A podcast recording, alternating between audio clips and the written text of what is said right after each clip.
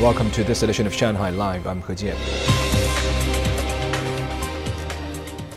The Eastern Theater Command of the Chinese People's Liberation Army today continued to carry out combat exercises around Taiwan Island. The drills were focused on the PLA's blockade and support operations. On Monday, combat training exercises were completed in the waters and airspace around Taiwan. Lei Shuran has more. Multiple types of warships, aircraft, and land-based missile units participated in Monday's drill.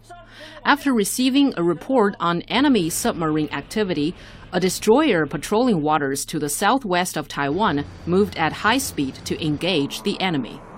Several anti-submarine warfare patrol aircraft took off from an airport in eastern Guangdong and soon arrived in the area to form a joint combat group with warships and helicopters the patrol aircraft dropped sonobuoys and launched a wide search, with helicopters taking off to coordinate precise positioning and warships searching the area.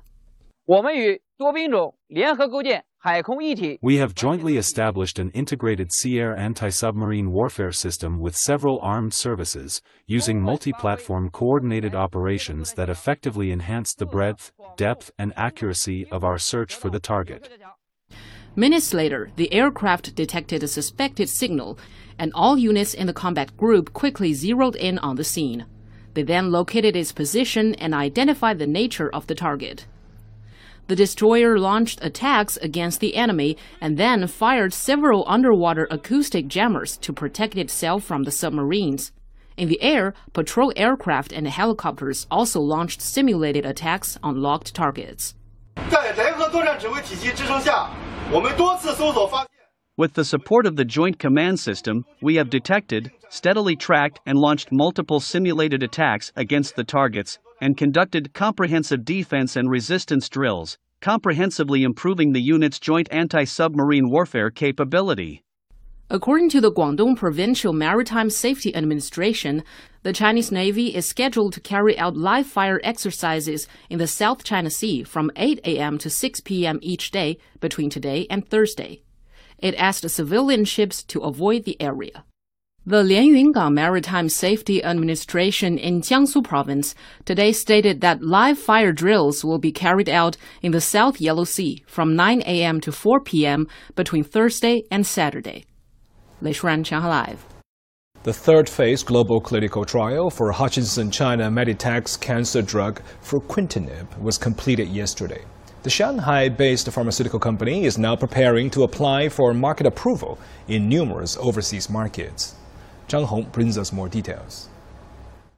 Fruquintinib was developed in Zhangjiang Science City, Pudong.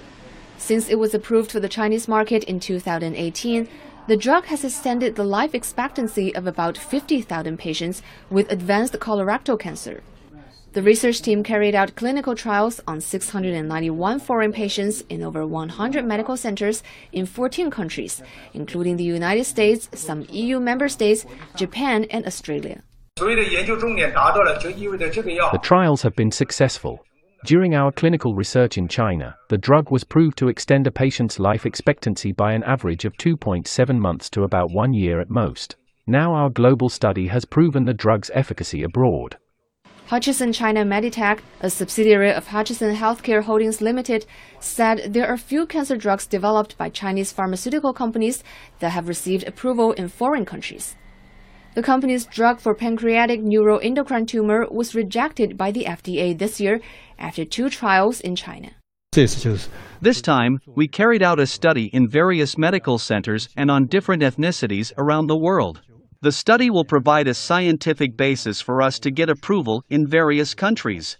Our next step is to submit applications to the FDA in the United States, EMA of the European Union, and drug regulators in Japan, Australia, and other countries. According to Zhangjiang's report, out licensing deals for domestically developed drugs reached 46.1 billion yuan in 2020, a jump from over 3 billion yuan in 2019. Zhang Hong, Shanghai Live. Two more ships carrying corn and soybeans departed from Black Sea ports today. These are the 11th and 12th ships to leave Ukrainian ports under a deal that was signed between the United Nations, Turkey, Ukraine, and Russia. Lei Shuran has the story.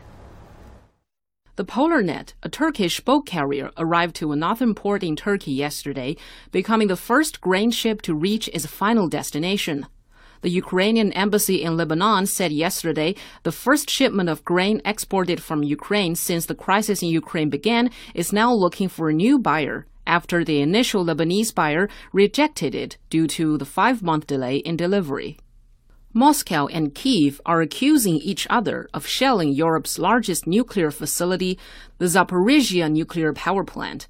Russia again accused Ukraine of attacking the plant yesterday, saying that the attack damaged high voltage electric power lines that supply electricity to the Zaporizhia and Kherson regions.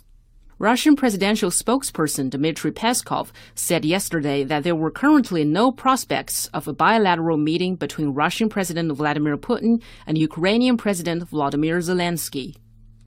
In Washington, the Biden administration announced that the United States will provide Ukraine with the largest one-time weapons package to date worth 1 billion US dollars. While in Germany, Chancellor Olaf Scholz has ruled out the use of the Nord Stream 2 gas pipeline to support Ukraine.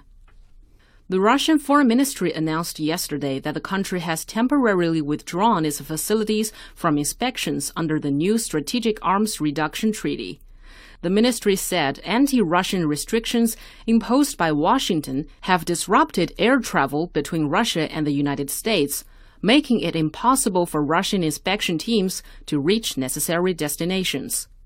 Lei Shuran，强和 Live。